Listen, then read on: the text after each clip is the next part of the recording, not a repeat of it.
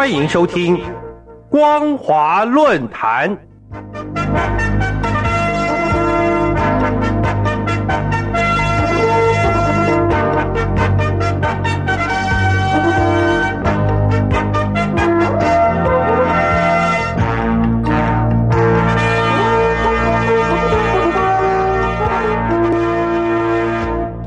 各位听众朋友，大家好，欢迎收听今天的光华论坛，我是老谷。今天我们所要讨论的题目是中共威权环保主义问题引起国际社会关注。当全球进入新冠肺炎后疫情阶段，因为大多国家还是将国境执法与情报治安力量投入疫情防控之际。跨境组织型犯罪却已经迅速利用环境安全中的执法漏洞来降低被查缉的风险。因此，国际刑警组织于二零二一年三月进行海上三十天三点零打击环境犯罪跨国合作活动。由于中共不仅是国际刑警组织的活跃成员，而且中国大陆内陆水道、沿海地区。港口以及海上相关联的环境犯罪问题，对国际社会的影响更是备受瞩目。大陆环境犯罪问题的现象与规模，就成为国际社会关切的议题。而事实上，学者也用威权环保主义的概念，解释目前中共更加集权化的大陆环境治理体系，是否真的带来较佳的环境品质，或者能够有效的解决环境犯罪。国际刑警组织曾经在二零一八年十月首次联合全球多个机构展开海上三十天的联合行动。该行动由国际刑警组织惩治污染犯罪工作小组发起，借由国际刑警组织环境安全署与欧洲刑警组织的协调合作，查处大量违反国际法的海洋污染环境犯罪活动。当时就有五十八个国家的环境、海事以及边境机关。以及刑警、海关等执法人员参与，创下全球跨国机关联合打击海洋污染犯罪的首例。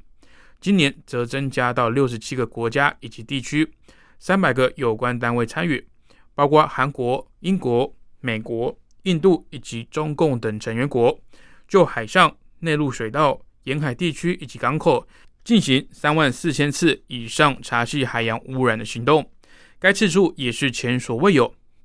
二零二一年海上三十天三点零行动，在战略阶段的初步成果，已经在各大洲共查获一千六百起海洋污染犯罪行为，包括海上非法污染行为、沿海地区以及河流非法排放造成严重水污染并流入海洋、港口贩售废弃物案件、一次性医疗用品废弃物明显增加。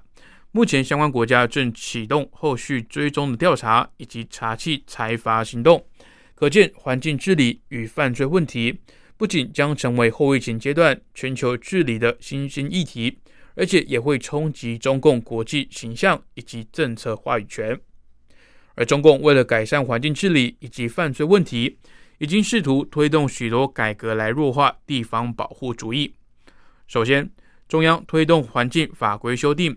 既加重对污染的行政处罚，也试图透过环保税来提供地方政府以及企业减少污染的诱因。其次，经常用中央发起环境治理活动。再者，中央政府也透过政府组织的改造来强化中央的权力。第四，为了强化对地方的控制，中央政府推动政府资讯透明化来掌控地方环境资讯。第五，中央政府改变绩效考核制度。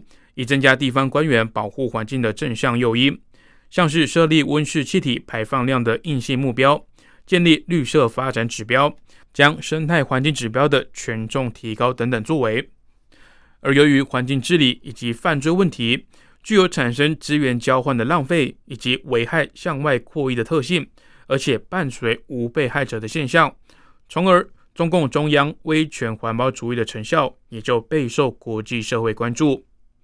固然，环境法规修正让污染处罚数量呈现上升，但事实上其效果却并不明显。因为影响环境污染的主要原因，还是与各省市的产业结构以及执法强度有关。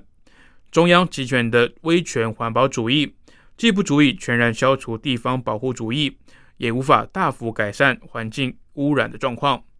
再者，中央也未必相信地方上报的资料，即使各种检核机制防止抑制地方虚报减排的数据，然而上有政策，下有对策，地方还是会有应应的策略，设法制造出上级想要看到的数据，导致检核机制变异为数字游戏，数据造假问题依旧，数据信度效度未必得到改善。而值得注意的是。国有企业经常成为阻碍环境治理进步的关键角色，其中隐晦的关系可以从拥有越多大型企业以及国家企业的城市，其环境资讯透明度就越低的现象得到说明。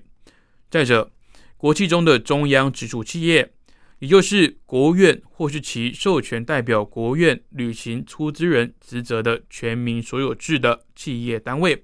更是造成许多环境污染的重要源头之一。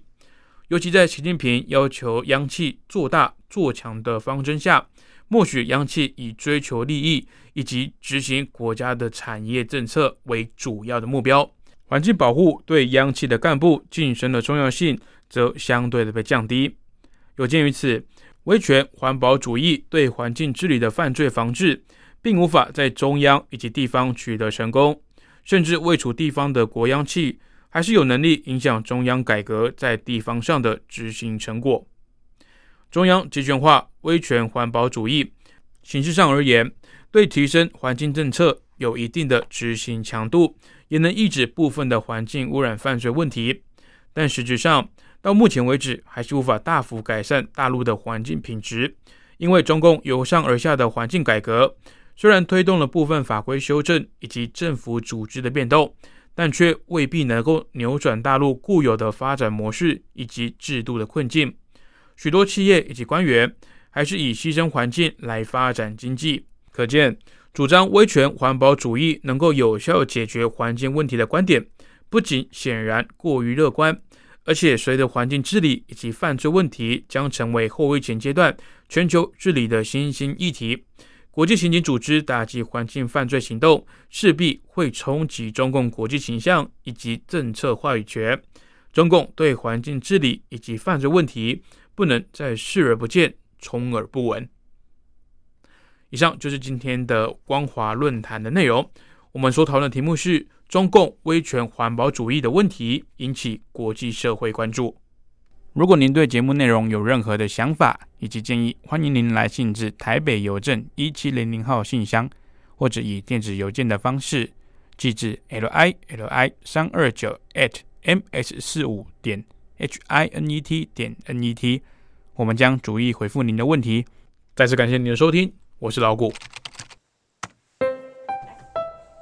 哎，你在写什么啊？我难得看你这么认真呢。哎呦，你先不要吵我啦！我要参加征文活动了，刚刚好不容易有灵感了，要赶快把它写下来。征文活动？什么样的征文活动啊？嗯，你不知道吗？就是王琦的节目，除了音乐之外，正在举办的听友征文活动，越听越有感。哦，这个我知道，我知道。但是说真的，我对音乐真的一窍不通哎，可能没办法写出什么所以然来。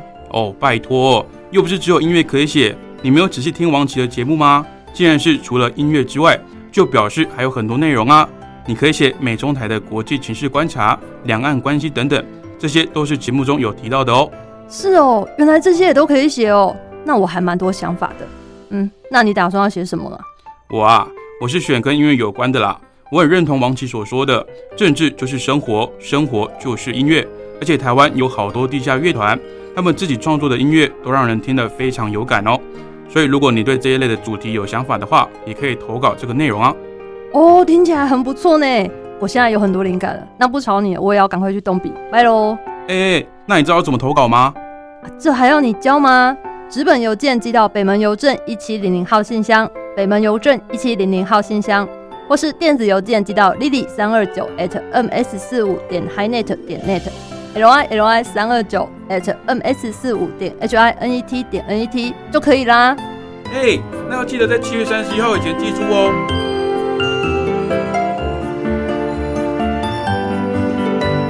越越听越有感，听友征文活动即日起到七月三十一号截止，欢迎听众朋友们踊跃来信参与哦。